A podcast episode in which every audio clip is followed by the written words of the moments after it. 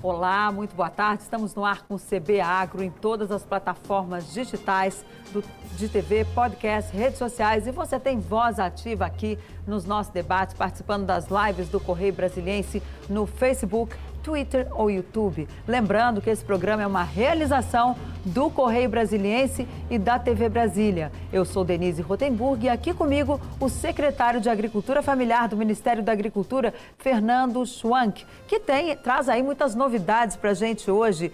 Ele, por exemplo, está cuidando do Prospera, que foi um programa lançado ontem para os agricultores familiares do Nordeste. Doutor Fernando, muito boa tarde, é um prazer receber o senhor aqui. Muito obrigado, Denise. É uma satisfação poder estar aqui conversando um pouquinho com todos os telespectadores e falando um pouco dos importantes programas para a agricultura familiar do Brasil. Pois é, essa semana tivemos aí esse programa novo, né, o Prospera. Como é que vai funcionar? Bom, esse programa ele é muito inovador. Né? Primeiro porque ele não é um programa de governo, ele é um programa da, de parceria público-privada. Uh, nós uh, lançamos ontem uh, esse programa e o objetivo dele é que se insira em cinco anos 50 mil agricultores familiares que produzam milho no Nordeste, principalmente na região semiárida. e, e para fazer isso, obviamente, você tem que ter a quebra de uma barreira tecnológica, porque todos sabem que o semiárido brasileiro tem uma dificuldade hídrica.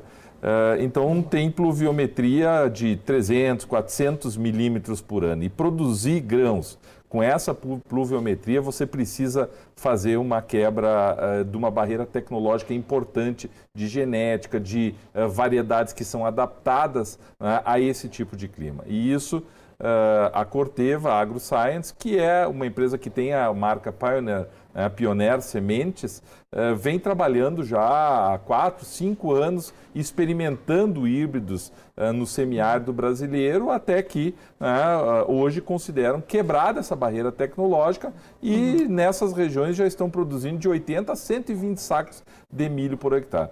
Para vocês terem uma ideia, a média ali é 13 sacos por hectare. Né? Então é uma mudança realmente muito grande e que acontecendo o que se espera, uh, vai se gerar muita renda, melhor qualidade de vida para esses agricultores dessa importante região do Brasil. Pois é, porque na semana passada, por exemplo, a gente teve aí grandes notícias, ou melhor, grandes, não muito ruins, por sinal, que pode inclusive faltar milho no Brasil. O senhor acredita que vai faltar milho? Não, não acredito. O Ministério da Agricultura não trabalha com essa hipótese.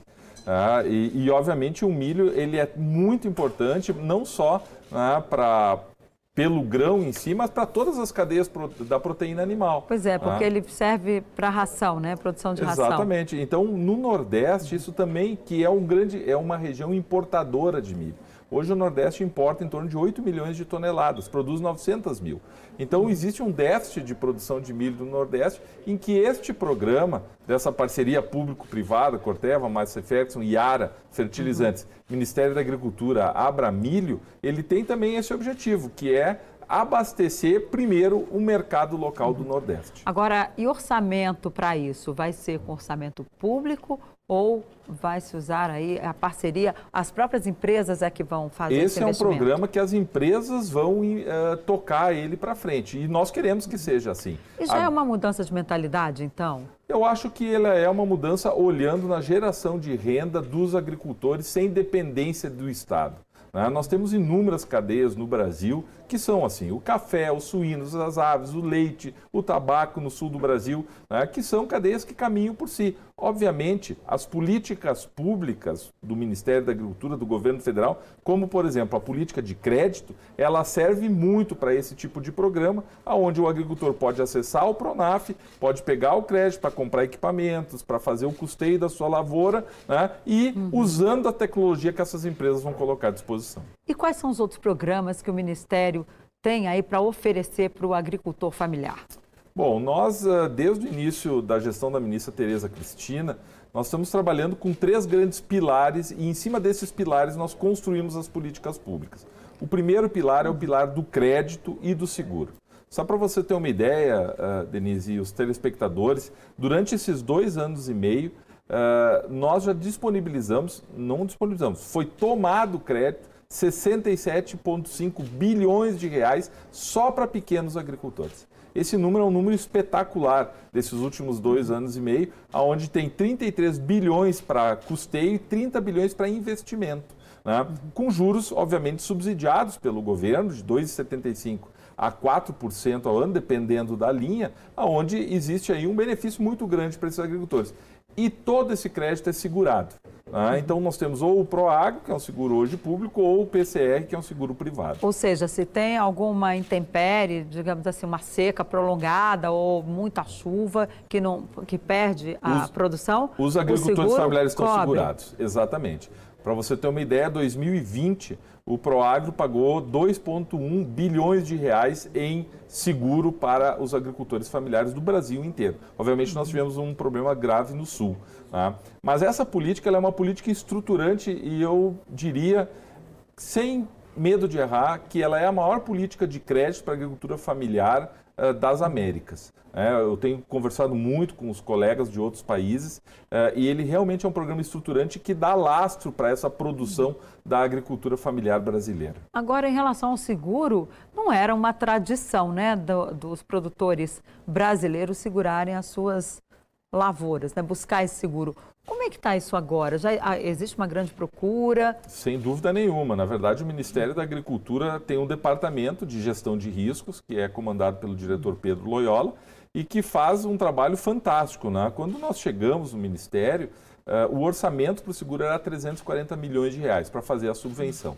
Hoje ele passou de um bilhão de reais. Isso são recursos públicos, aonde se auxilia na contratação das apólices. E isso fez com que essa contratação aumentasse mais que 120% nesses últimos dois anos. E deste ano o recurso já está liberado, uma vez nós tivemos aí atraso no orçamento de 2021, ele só foi promulgado já no final ali de março. Já tivemos, já está liberado esse dinheiro? Porque algumas áreas estão com dificuldades. É, né? não, o orçamento ele já está sancionado, né? Então nós já estamos trabalhando, né? Mas o seguro ele tem um, um orçamento que fica disponível e ele é utilizado uhum. conforme vai se fazendo a contratação das apólices. Pois é, né? é, porque a gente tem informação que já foram liberados para 670 milhões, algo assim, e falta o restante ali para liberar Isso até o final do ano. vai acontecendo conforme uh, a execução, né? E é importante que você tenha o orçamento para isso. Depois a liberação ela acontece com o tempo.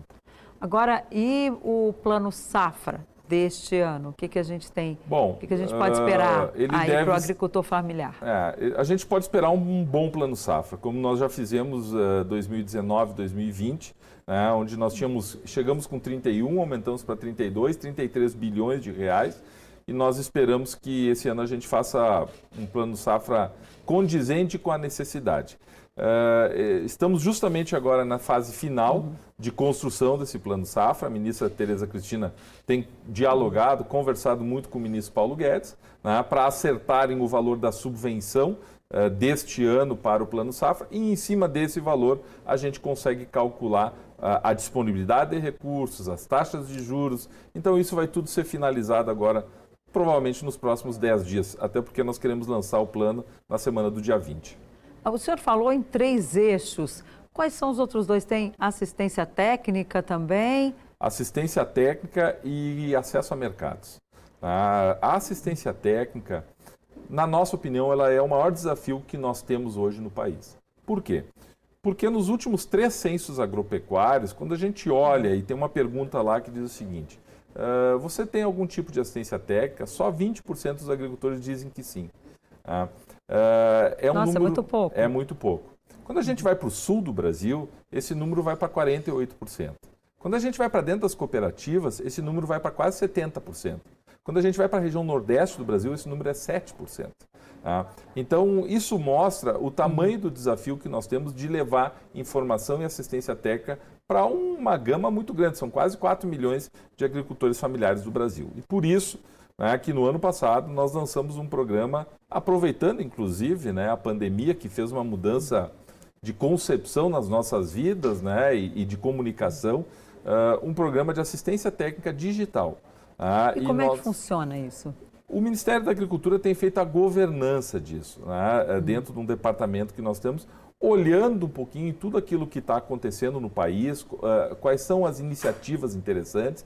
Nós repassamos uh, no ano passado quase 30 milhões para as empresas de assistência técnica estadual se prepararem para fazer uh, assistência técnica digital. nós estamos construindo alguns hubs de informação dentro de unidades da Embrapa, porque muitas vezes não é só você ter a ferramenta, você tem que ter a informação organizada. Né? E isso nós estamos fazendo. Mas já existem uh, muitas coisas acontecendo. Por exemplo, uh, o sistema cooperativo brasileiro construiu um sistema de comercialização online entre cooperativas. Por exemplo, a Unimed, que é uma cooperativa de médicos, né, ela talvez não tenha nada a ver com as cooperativas agropecuárias. Uhum. Em tese, porque normalmente eh, nos consultórios médicos ou nas cooperativas se toma muito café. Ah, então se abriu um canal de comercialização entre, por exemplo, as cooperativas de café com as cooperativas de prestação de serviço, de médicos, de dentistas, abrindo aí um grande campo novo de comercialização que não se tinha, tudo numa plataforma online. Então tem muitas coisas que vêm acontecendo, principalmente nesse tema da comercialização. O senhor falou no Nordeste 7%. Vai ter algum programa específico? Obviamente a gente falou aqui do Prospera, que é um programa específico para essa região, mas vem alguma outra coisa para incentivar o produtor dessa região a buscar uma assistência técnica? Nós estamos construindo, uh, Denise, uh, junto com o Instituto Interamericano de Cooperação para a Agricultura, uh, inclusive está agora numa fase final de licitação de um programa uh, que nós já estamos vendo em outros países acontecendo de informação de massa da, de, de tecnologias uh, pelo telefone. Tá? Mas... E, e, existem rupturas tecnológicas interessantes. Um, por exemplo, na Índia, esse programa já tem um milhão de, de agricultores sendo assistidos. Na África tem sido utilizado muito isso. E essas informações são informações por cadeia produtiva, por exemplo, milho. É, e elas remetem ao agricultor informações simples, objetivas e esporádicas. Por exemplo, vai chover, está na hora de plantar. Tá? Uh, passados 15 dias, já plantou, fez isso. Quer dizer, informações uh, objetivas, rápidas, simples, para um público simples, mas que no final dessa história você atende uma massa muito grande de pessoas. Nós queremos começar com 100 mil agricultores no Nordeste, é, com isso, com essa metodologia que está sendo agora é, licitada. É, e o resultado disso, muitas vezes você tem um aumento de percentual de produtividade de 37%. Ah, não, não parece muito, mas quando você vai olhar o volume de pessoas, são 37 mil agricultores que acabaram mudando pela informação que estão recebendo. Que eles começam a saber quando é a janela Exatamente. De, de plantio, essas de questões, colheita. Essas questões uh, objetivas e simples, mas que dão um resultado muito grande. Então nós estamos trabalhando para construir programas de massa para levar essa informação para fazer esse ponteiro girar, porque nos últimos 30 anos o ponteiro não girou. Isso vai ser dentro daquele ZARC, como é que chama? É uma não, sigla, zoneamento... Agroclimático uh, regional, né? Então uhum. o ZARC por cultura. O ZARC ele é a base do seguro. Né? Uhum. Então o ZARC ele dá a janela, por exemplo, do plantio para poder uh, uh, fazer o seguro rural. Então chega assim, ó, a janela do milho no semiárido ela é de uh, maio a junho, ou de é março a junho. Bom, é nesse período que você tem que plantar. Se você plantar forma, você não consegue uh, fazer o seguro, porque ele está fora da janela. Então, o ZARC é uma ferramenta que ela é a base do seguro rural. Ela é uhum. feita hoje dentro da Embrapa, com técnicos, ela é extremamente importante, porque ela justamente dá segurança, inclusive para as seguradoras fazerem o seguro uhum. das lavouras. Ou seja, então, para a pessoa ter acesso ao seguro, ela precisa ter a, a está de acordo com essa janela. Com certeza. Com Tem certeza. que seguir ali direitinho, então, a receita do ZARC. Com certeza, existem regras, né? E essas regras uhum. têm que ser seguidas, porque é desta forma que você dá segurança para o sistema funcionar. Ah, é porque uhum. não existe uh, um sistema de seguros que não tenha regras claras e que vá funcionar bem. E por isso, talvez até pelo trabalho feito pela gestão de riscos do Ministério da Agricultura, é que houve esse crescimento tão grande né, de apólices seguradas eh, em todo o Brasil. mas vai continuar. Como é que a gente pode esperar? Vem mais seguro e mais dinheiro para seguro? Porque a da agricultura familiar ele é muito subsidiado, né, pelo Ministério. É, nós temos um seguro que ele está hoje dentro do Banco Central, que é o Proagro, né, que inclusive uh, o programa de seguro rural do Ministério tem feito alguns projetos pilotos uh, para trazer uh, o público beneficiário do Pronaf para dentro do seguro rural, que é um seguro mais ágil, mais rápido. Né? Eles fazem uma avaliação uma, rápida e, por exemplo, o ano passado houve um projeto piloto com 10 milhões de reais para as culturas da uva, da maçã, da banana ah, e, e, mais uma. Uh, e produtores que foram atingidos um mês depois já haviam recebido já o seu recurso. Então, uh, o programa de seguro rural que foi construído pelo Ministério, ele tem muita uh, segurança, ele é muito denso tecnicamente. E isso, obviamente, tem dado um respaldo muito grande para ele né, e para que esse crescimento que a gente tem tido.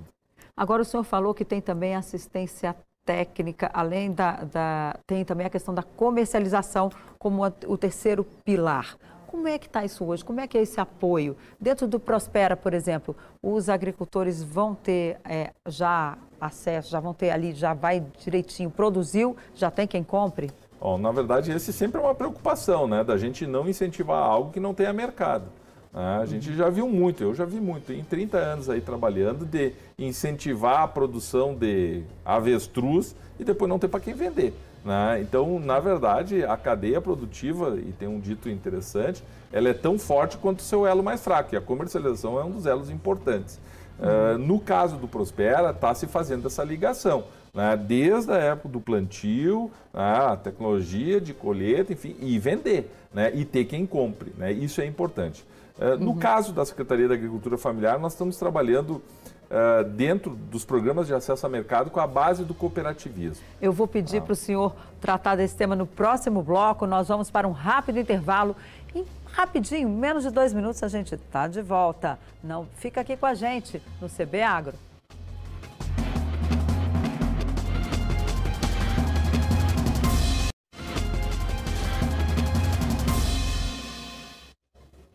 Olá, a gente volta com o segundo bloco do CB Agro, que recebe hoje o secretário de Agricultura Familiar do Ministério da Agricultura, Fernando Schwank. Doutor Fernando, falávamos no bloco anterior da questão relativa ao cooperativismo, que serve aí como porta de saída para esses produtores, né? para eles poderem escoar a sua produção, especialmente na agricultura familiar. Como é que está isso? Olha, o cooperativismo ganhou muito, muita força nos últimos anos. Né? Nós, uh, Além de ser secretário da Agricultura Familiar, eu também sou do cooperativismo, né? ele está no título da secretaria. Uhum. É, pela importância que nós damos a esse sistema, é, que é um sistema extremamente justo é, e que é a forma do agricultor familiar, do pequeno agricultor, gerar poder de mercado.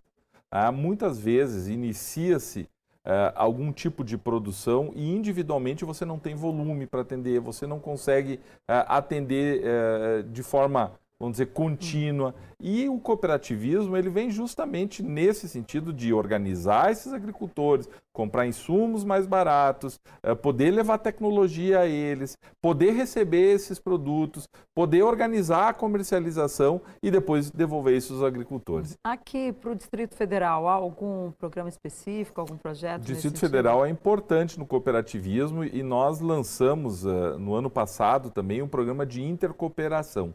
Uh, o que, que, é esse programa? Esse programa é um programa onde as cooperativas mais maduras vão levar o seu conhecimento para as cooperativas uh, mais frágeis. Né? E aí o que, que nós estamos querendo? Nós estamos querendo que elas aprendam na prática. E aí a gente tem cooperativas muito bem desenvolvidas no sul do Brasil, né? sul-sudeste principalmente, e nós queremos trazer isso né, para norte, nordeste e centro-oeste. Então, iniciou um projeto piloto com 24 cooperativas do Nordeste, nós temos 12 cooperativas do Sul e do Sudeste, e agora começa essa grande relação, que, na nossa opinião, vai, uh, inclusive, uh, gerar negócios entre as cooperativas. Por exemplo, Uh, as cooperativas de leite do Sul né, têm muito interesse, por exemplo, no leite de cabra do Nordeste, né, pela produção dos, desse queijo, da agregação de valor que é possível. E aí, essa inter-relação certamente vai gerar muitos bons negócios, até porque está dentro do mesmo uh, sistema produtivo. Né? O cooperativismo uh, só para você ter uma ideia, uh, Denise, ele tem hoje já representa quase 5% do PIB brasileiro. Né? Então Nossa, ele tem uma importância coisa. enorme. Né? Tanto as cooperativas agropecuárias, nós temos 1 milhão e 200 mil associados, sendo que desses 90% são pequenos agricultores. Né? Então é muito forte, é um sistema importante e que nós estamos trabalhando muito próximo das entidades representativas e das cooperativas.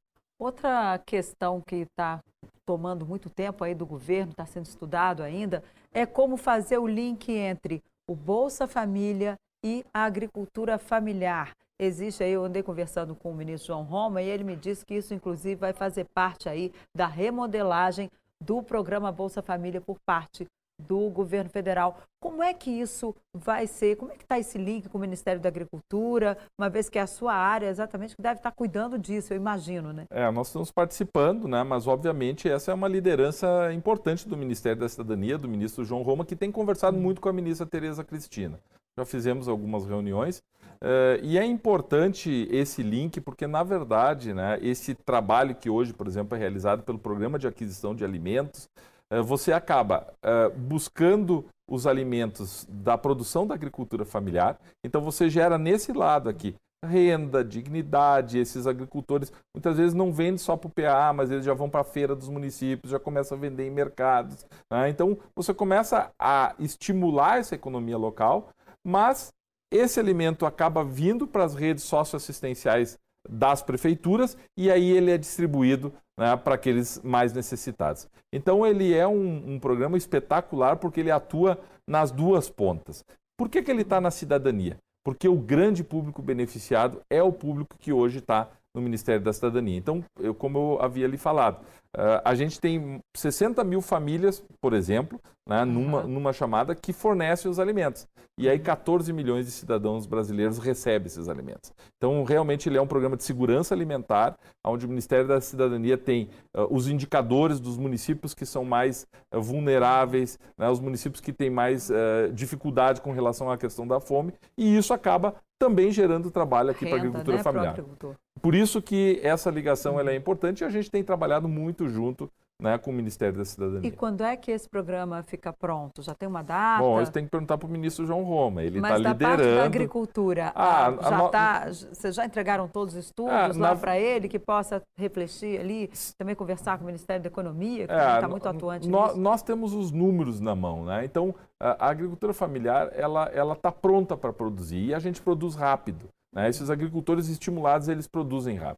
As nossas políticas públicas de crédito, assistência, comercialização, essa é uma delas, elas estão construídas. Então, quando você abre a porta da compra, por exemplo, o ano passado, na, na pandemia, a ministra Tereza Cristina fez um, um, um, um, pleito ao ministro Paulo Guedes e conseguimos 500 milhões para o PA. Assim que esse recurso entrou, o Ministério da Cidadania operou isso com a Conab que contrata das cooperativas da agricultura familiar. Repassou aos municípios e aos estados que compram diretamente dos agricultores. Então, é, essa roda gira rápido. Né? Então, a nossa parte de fornecer, ela é bem consolidada. Aí você tem que ter o recurso e, obviamente, depois distribuir isso para quem precisa. Agora, já tem aí orçamento para isso? Como é que está essa Pois discussão? o orçamento desse ano foi bastante uh, pequeno, né, na nossa opinião. Né? O PA, uh, se não me engano, ficou com em torno de 120 milhões de orçamento. O ano passado ele tinha um, em torno de 140 e nós conseguimos agregar 500. E essa é a luta agora, justamente mostrar a importância que ele tem nessas duas pontas para a economia, uhum. para que a gente possa captar e o Ministério da Economia liberar isso e a gente, obviamente, turbinar, potencializar esse importante uh, programa social né, para as duas partes. Agora, tem alguma lavoura que, seja, que vai ser mais beneficiada? Ou seja, milho, soja?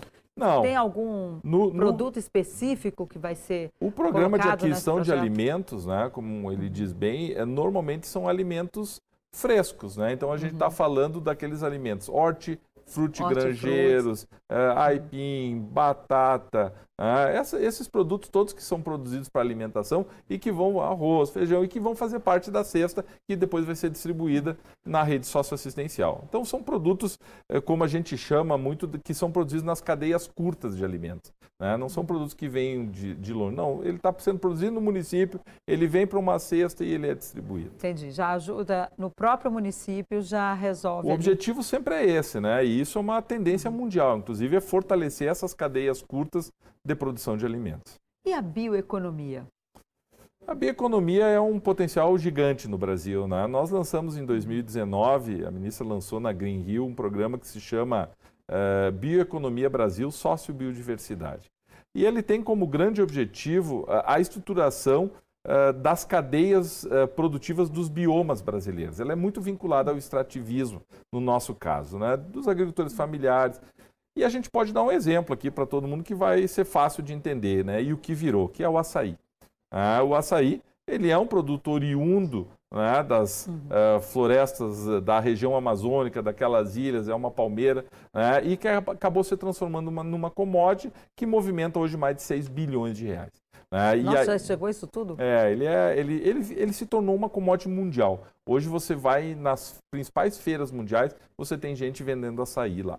Ah, e isso tem gerado muita renda para os pequenos agricultores, tem gerado negócios né, e tem expandido. E aí começa a Embrapa, por exemplo, a entrar nisso e trabalhar com a questão do melhoramento, trabalhar com a questão do manejo, trabalhar na questão da colheita. E no ano passado nós fizemos um, um, um trabalho junto com a Embrapa, repassando 2 milhões de reais para fazer só para fazer transferência tecnológica do que já existe dentro da Embrapa para profissionalizar as cadeias da castanha, do açaí, uh, dos óleos essenciais que existem, uh, do óleo de copaíba, enfim, de toda essa grande uh, biodiversidade brasileira, não só na Amazônia, mas, por exemplo, nos frutos do cerrado, que tem um trabalho fantástico, o mel da caatinga, a nossa erva mate lá do Rio Grande do Sul e do sul do Brasil, né? o mel do Pantanal, que tem também. Enfim, na verdade, a gente tem tanta coisa e tanto potencial e são produtos normalmente de alto valor agregado. E vai continuar aqui no Centro-Oeste, aqui no quadradinho, né? A gente gosta muito de falar do quadradinho aqui para você. Como é que, que, que tem nessa área aqui no Distrito Federal? O Centro-Oeste, o, o Distrito Federal, ele é muito diferenciado, né? Porque, primeiro, que ele tem uma capital federal no meio e tem uma grande produção de alimentos aqui na volta, tem muitos assentamentos. Nós estamos fazendo um trabalho uh, de profissionalização de assentados aqui, junto com a Emater do Distrito Federal. Uh, nós estamos, uh, através da superintendência, organizando feiras de produtores em vários municípios. Amanhã vai ser lançado um programa de uma rota integrada de fruticultura, que eu, inclusive, vou estar representando a ministra né, aqui. Então, o Distrito Federal tem uma matéria muito boa. Uma rota de fruticultura aqui do é, DF? No, no, Distrito Federal, porque aqui, é, nesta volta, existe um, um, uma grande produção de alimentos muito bem estruturada e que certamente é, abastece uma grande parte do Distrito Federal com seus alimentos. E ajuda a gerar emprego, né? Muito, é um trabalho fantástico aí. O Distrito Federal está realmente de parabéns. Ok, doutor Fernando, muito obrigada pela sua presença aqui. Infelizmente, o nosso tempo acabou, mas já fica o convite para o senhor voltar. Muito obrigado pela oportunidade, um abraço a todos. E para você que nos acompanhou aqui, fica aqui o nosso abraço. Muito obrigada pela companhia. Até a próxima. Tchau.